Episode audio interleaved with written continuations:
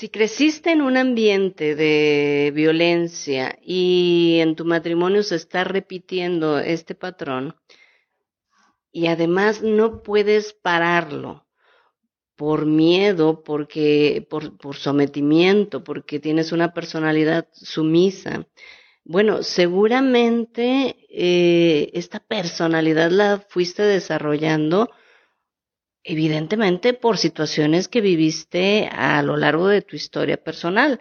Eh, probablemente fue algo que, o situaciones, circunstancias que tú viviste en tu infancia, en tu familia de origen, en donde no había espacio para que tú pudieras expresar tu inconformidad, eh, porque había precisamente como tú dices violencia, entonces era peligroso decir no quiero, no me gusta, no estoy de acuerdo.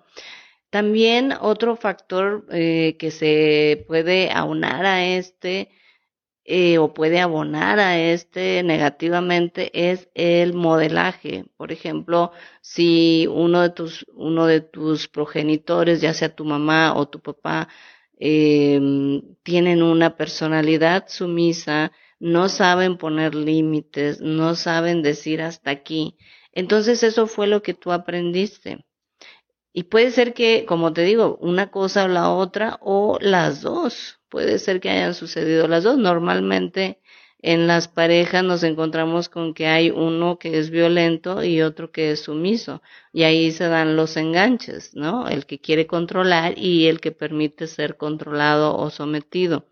Ahora, la violencia, bueno, ante la violencia tú puedes responder de tres maneras. Puedes eh, atacar tú también, lo cual no siempre es lo más adecuado, casi nunca puedes dejarla pasar como alguien que te tira un balón y tú simplemente lo observas y lo dejas ir, o puedes pararla sin agredir al otro. Un poco como a veces como se dicen las artes marciales, ¿no? Usar la pues la, la fuerza del otro con que te quiere atacar para revirarlo y darle la vuelta, pero sí parar la agresión. Ahora, Obviamente, si tú tienes una personalidad sumisa, pues no estamos hablando de que sea fácil, pero podrías empezar con pequeñas eh, frases, podrías empezar practicando a observar, por ejemplo, las señales corporales, tus señales corporales, porque ante una situación que nos causa miedo o tristeza o enojo, siempre hay, una, hay un mensaje en nuestro cuerpo. Normalmente sentimos eh, de repente en el estómago como un nudo. Eh, por eso de ahí vienen tantos dichos, ¿no? De que se me hizo el hígado trenzas y me dio un, me, me, me dolió la panza de tanto coraje. Entonces tienes que hacerle caso a las señales que te manda tu cuerpo, porque al final de cuentas te está diciendo que algo está ocurriendo en ti. Si tú identificas que estás sintiendo miedo, pero también enojo y el miedo no te deja expresar lo que realmente te gustaría decir para parar la agresión o la violencia, puedes empezar a practicar frases cortas, como por ejemplo, quedarte callada, respirar y decirle a la otra persona, no me gusta cómo me estás hablando y me voy a retirar.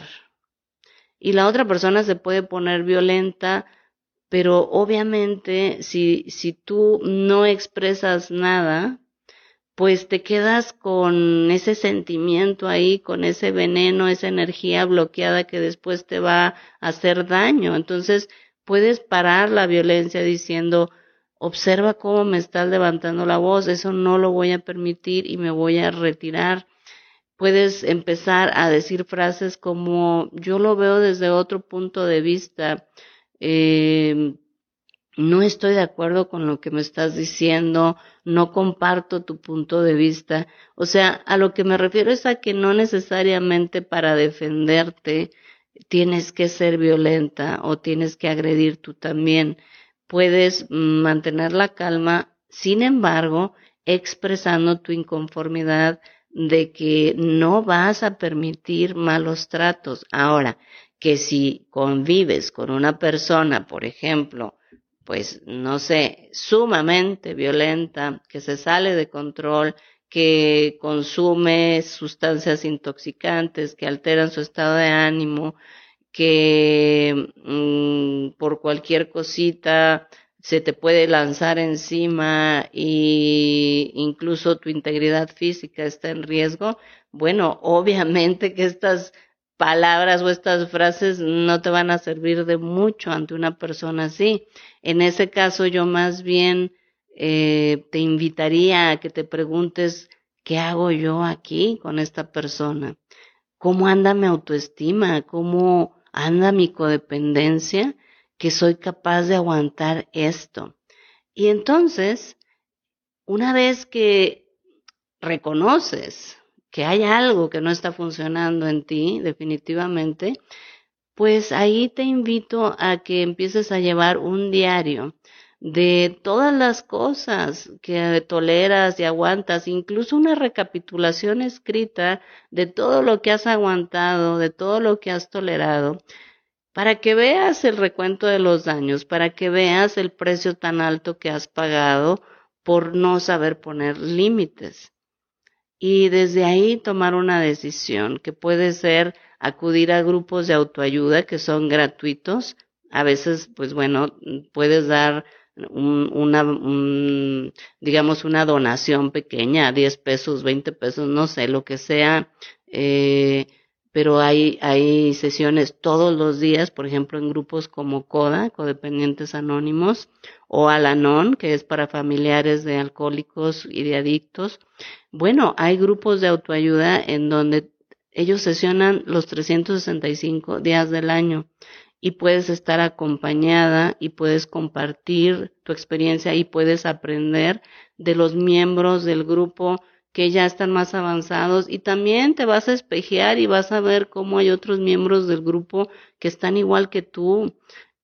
Sin embargo, esto te va a ayudar a sentirte acompañada en el proceso, en tu proceso de transformación. Y por supuesto, siempre voy a recomendar la psicoterapia. La psicoterapia es súper importante para irnos muy adentro y para sanar esas heridas emocionales, para resignificar los eventos dolorosos de nuestro pasado y obviamente para irnos transformando en seres humanos más integrados, más seguros de nosotros, más seguras de nosotras, para poder poner estos límites y mm, aspirar a tener una vida más plena.